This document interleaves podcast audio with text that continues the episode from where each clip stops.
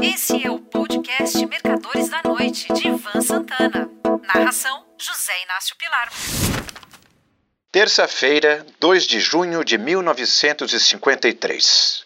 Três horas da madrugada. Exatamente nesse dia e nessa hora, eu me sentei com meus pais e irmãos numa arquibancada armada no The Mall, em Londres, para assistir seis ou sete horas mais tarde, a passagem da Rainha Elizabeth II em sua carruagem dourada para a Abadia de Westminster. Um ano e quatro meses após o falecimento de seu pai, o rei George VI, que reinara durante a Segunda Guerra Mundial, Elizabeth seria coroada Rainha da Grã-Bretanha.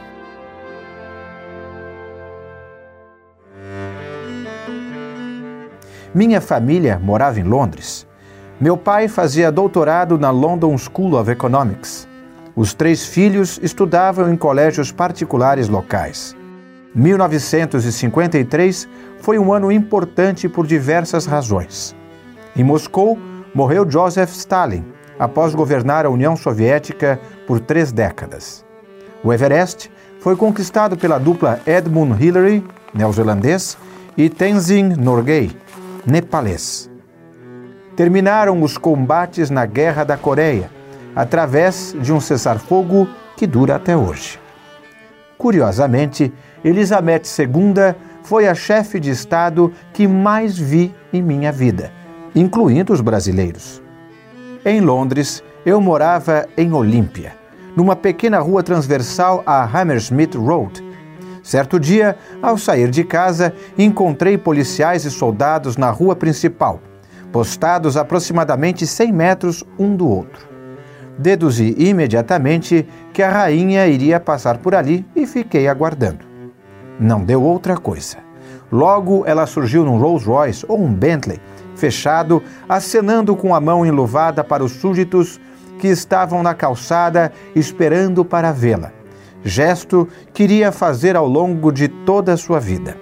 Naquele ano, nós estávamos na Princess Street, em Edimburgo, Escócia. Dessa vez, ela passou num carro aberto com o marido Philip e os dois filhos pequenos, Charles e Anne.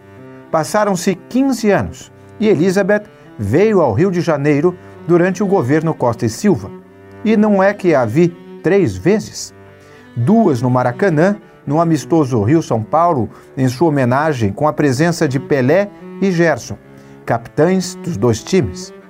Minha cadeira perpétua ficava ao lado da tribuna de honra e fiquei a uns 15 metros da soberana durante quase duas horas. Quando acabou o jogo, eu a vi saindo do estádio, dessa vez num carro fechado e tendo ao lado, correndo a pé, um pelotão de seguranças.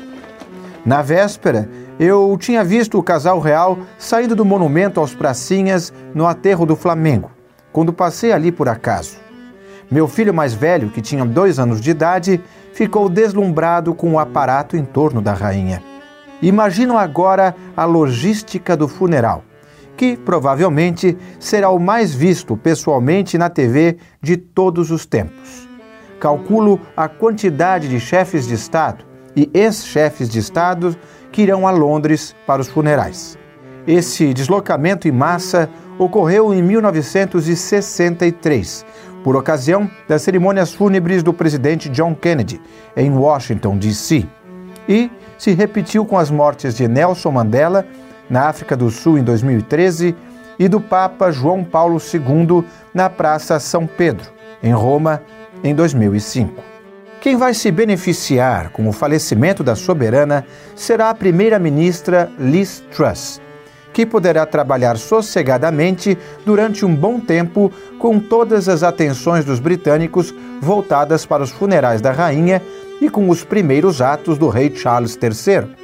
Isso se ele não quiser mudar de nome, uma das prerrogativas dos soberanos ao assumir o trono. Acho também que o Reino Unido vai se beneficiar com o fato da Rainha Elizabeth ter escolhido o castelo de Balmoral, na Escócia, para viver seus últimos dias. Os escoceses devem ter se sentido honrados com isso. E, se realmente for convocado um plebiscito sobre a separação Escócia-Inglaterra, como quer a primeira-ministra escocesa Nicola Ferguson Sturgeon, acho que a união deverá permanecer, tal como aconteceu na consulta popular anterior. Elizabeth foi uma pessoa notável. E não digo isso apenas porque acabou de morrer. Ao lado de sua irmã, Princesa Margaret, ambas ainda jovenzinhas, trabalhou como mecânica de caminhões durante a Segunda Guerra Mundial. Nessa ocasião, a família cumpriu todos os rigores do racionamento de gêneros, recebendo os mesmos cupons dos súditos, ou seja, comendo batata com carne de carneiro, dia sim e outro também. Durante seus 70 anos de reinado, Elizabeth II jamais deixou de cumprir com rigorosa eficiência suas funções monárquicas. Vai deixar uma responsabilidade enorme para Charles e mais tarde para William. Caso contrário, a monarquia britânica deixará de existir e o país se tornará uma república. Para isso, basta uma votação por maioria simples no parlamento. The Queen is dead. God save the King. A última vez que esse comunicado saudação, com exatamente essas palavras, foi bradado aos quatro ventos, aconteceu em 22 de janeiro de 1901, por ocasião da morte da Rainha Vitória, sucedida por seu filho Eduardo VII. Um abraço. Você ouviu Mercadores da Noite de Ivan Santana. Narração: José Inácio Pilar.